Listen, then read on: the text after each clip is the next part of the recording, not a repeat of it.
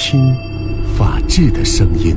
本环节根据真实案例改编，来源于民主与法治社、郑州人民广播电台、汽车九一二联合出品。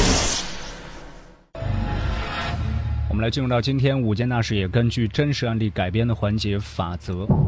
各位朋友呢，可以发送“法则”这个关键词到九一二的微信平台上面，我们来看看今天的案例。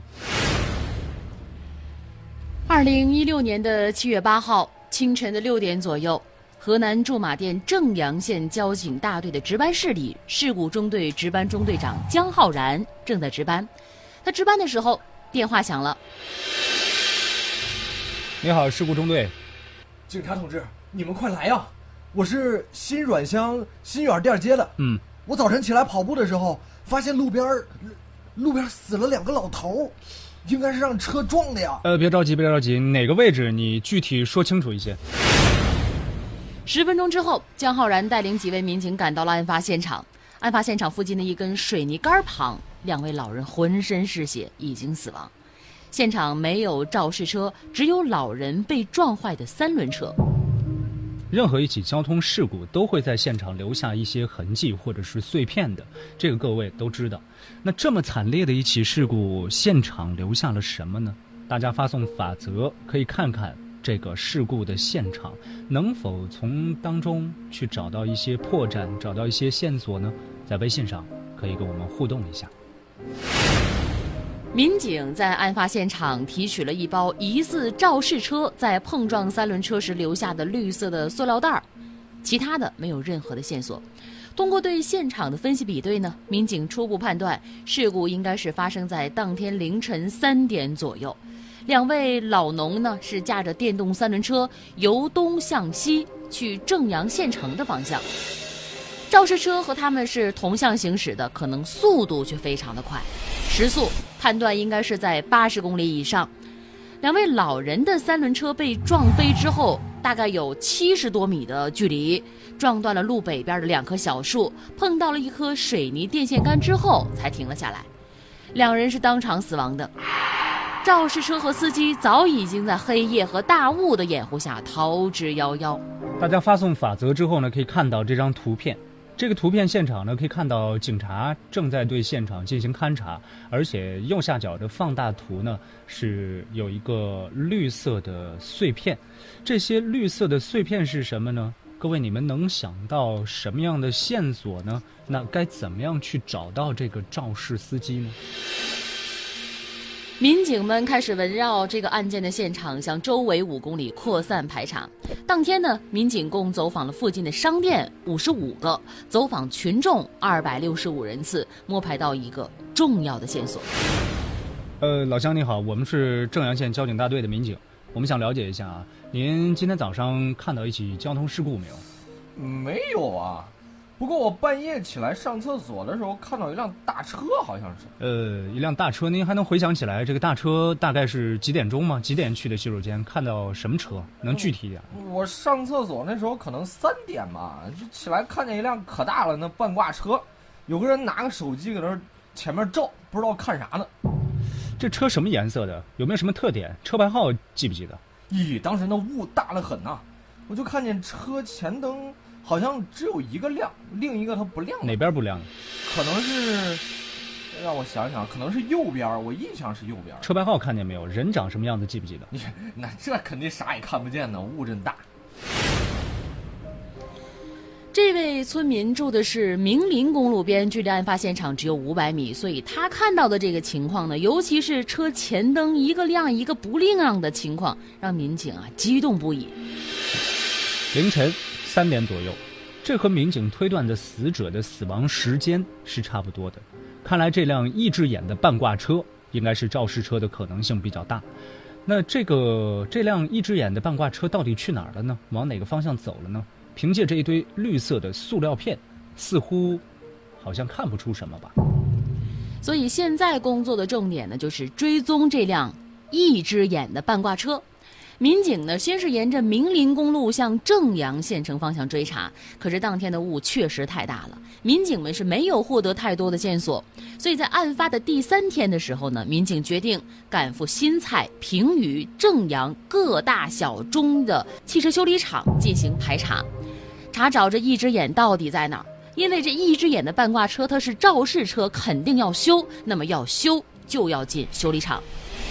直到七月二十八号，他们共排查走访了新蔡、平舆、正阳三县的大大小小的汽车修理厂一百八十七家，可是始终没有发现这一只眼的踪影。根据案发的情况呢，肇事车不可能在这个侦查范围之外。难道说肇事车平白无故的在人间蒸发了吗？我们来看一下微信平台上，谢谢跟我们说，这个绿色的东西有点像某种塑料的周转箱的碎片，也就是说车上拉的东西。恒运食品说这个有点像塑料袋，呃，从照片上来看呢，这个不像是塑料袋啊，因为我们看到那个塑料块应该是，呃。硬的那如果是塑料袋的话呢，倒真不太像。谢谢想的这个思路倒是挺像的，就是某种周转箱的塑料制品。那民警排查将近二十天，跑了将近两百家修理厂，都没有见过这个一只眼的半挂车。大家觉得这是这到底是怎么回事呢？难道说这车就不维修了吗？包括您看到这张图片之后，有什么样的思路和想法，也可以告诉我们。还有一种可能性，就是肇事车没有进修理厂，或者说。肇事车躲起来了，在等风声过去，都有这种可能性，会是哪种呢？时间已经来到了七月二十八号，整个案件的推进还在正常进行。民警们呢就分析这个案件的走向和突破口的选择。这个时候啊，民警文金钊突然有了一个思路。呃，是这啊，这个半挂车一只眼的半挂车司机，一次撞死两个人。他不可能不知道自己撞人了，对吧？是不是他在和我们躲着玩呢？故意不去修理厂，有没有这种可能性？嗯，也有可能哈，是吧？是没有这种可能。对，但是这个半挂车 跑的活他又不能闲着，所以他的车早晚是要修理的，而且是必须修理的。我倒是觉得车灯撞坏其实不是啥大事儿，他有没有可能自己修呢？要说也是，现在买配件方便，根本不用去修理厂，网上啥都能买着了。对对对。民警们啊是越说越激动，大家决定扩大侦查范围，查找一只眼。七月二十九号，专案民警再次来到了新蔡县，沿路排查路边空厂房、沙场、砖厂等地。当民警排查到了新蔡县唐村镇沙场的时候，有了重大发现。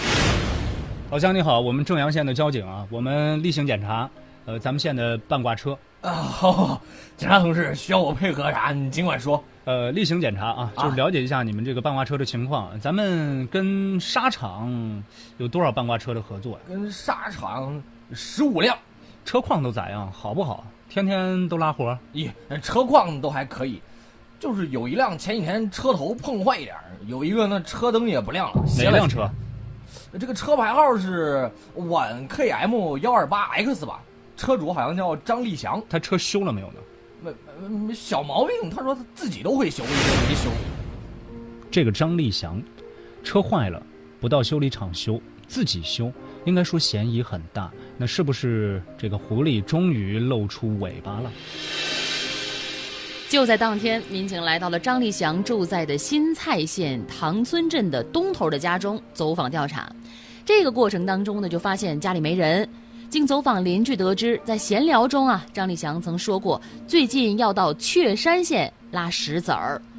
专案民警七月二十九号下午火速赶到了雀山县高速公路口布控守株待兔。当天的气温高达三十八度，民警们在高温下盯守了两天两夜，终于在七月三十一号下午的十七点左右，将刚来雀山县拉石子儿的张立祥人车俱获。你是张立祥吧？我们是正阳县的交警。警警察同志，你找找我有有事吗？啊，别装了啊！撞两个人，你还不跟没事人一样？跟我们回去一趟。嗯，是不是谁谁撞人了？你那车上绿漆咋回事？这绿绿漆是在那个新密高速公路上碰到栏杆这粘上的呀。别给我扯这么多！你要是忘了八号凌晨的事我带你去现场回顾一下。民警们摆出了二十多天来搜集到的证据，张立祥无话可说，只好交代了交通肇事逃逸案的全部过程。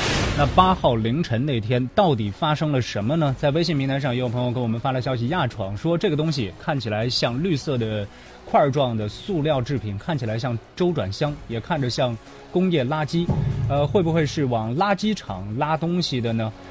到底发生了什么？我们来看看。让我们回到案发当天，七月八号凌晨两点左右，家住正阳县上庄村五十三岁的农民冯天固开着电动三轮车，拉着七十二岁的农民张高攀，带了一车的蔬菜向正阳县城方向出发，打算进城卖菜。在当天凌晨三点十分左右，他们的三轮车开到了新软店街西头的时候，意外发生了。茫茫大雾中，一辆半挂车冲了过来，直接把两位老农连人带车撞飞了。这辆车正是张立祥开的半挂车。那天呢，张立祥是准备到雀山县拉石子儿，由于堵车，在路上已经浪费了三个多小时。原计划呢是等着天一亮就可以到达雀山县，第二天中午就能回家了。可是这一次的堵车却打乱了原来的计划，所以张立祥决定开快车。就在想开快车的时候，又遇到了天黑雾大，开到八十多码已经算很快了。要命的事情发生了，到了凌晨是人最困的时候，当他的车行驶到新软店街西头的时候呢，对面开过来一辆大货车，车灯啊照的他是什么都看不见，只听砰的一声，张立祥感觉到撞人了，就在下车打量手机查看的时候，发现车的右前部被撞坏，右前灯也黑了。他再四处张望，没有发现撞到什么东西。张立祥是做贼心虚啊，赶紧摘掉了车牌，也没心思去雀山县拉石子儿，直接返回家中了。那，那个绿色的塑料状的物品到底是什么呢？刚才我们说到了，七月八号凌晨两点左右撞上了一辆三轮车，这个绿色的东西是三轮车上的物品。那二十多天的时间，这个张立祥，张立祥。到底躲到哪儿了？在路过镇上的沙场时，张立祥觉得，如果到了汽修厂去修车，交警会在第一时间就会找到他。他还是有点想法的。于是呢，他就拐进了沙场，通过网上进了配件，自己动手换了零部件。可是张立祥啊，并没有急着把车提走，因为他知道现在正阳交警正在四处的找他，还是避避风头比较好。这二十多天时间过去了，张立祥没有发现任何的异常。决定继续外出拉活，哪成想啊，在雀山境内被正阳交警抓获了。八月一号，张立祥因为涉嫌交通肇事罪被刑事拘留，目前案件正在进一步的审理当中。交通事故撞死了两个人，而且是肇事逃逸，等待张立祥的必将是法律的严惩。在路上发生事故并不可怕啊，各位朋友。每位车主呢，现在都有保险，不管您是有交强险还是商业险，发生事故就停车处理事故，千万不要抱着侥幸的心理肇事逃逸。另外，也希望各位路上开车稍微慢一点。感谢各位的收听和参与，感谢民主与法制社。本期法则记者是刘永强、张耀忠，编剧是陈蕊。法则直播每周一到周五的十三点十五分。如果您想要回听往期法则的话，请您下载蜻蜓 FM 搜索“法则”就可以了。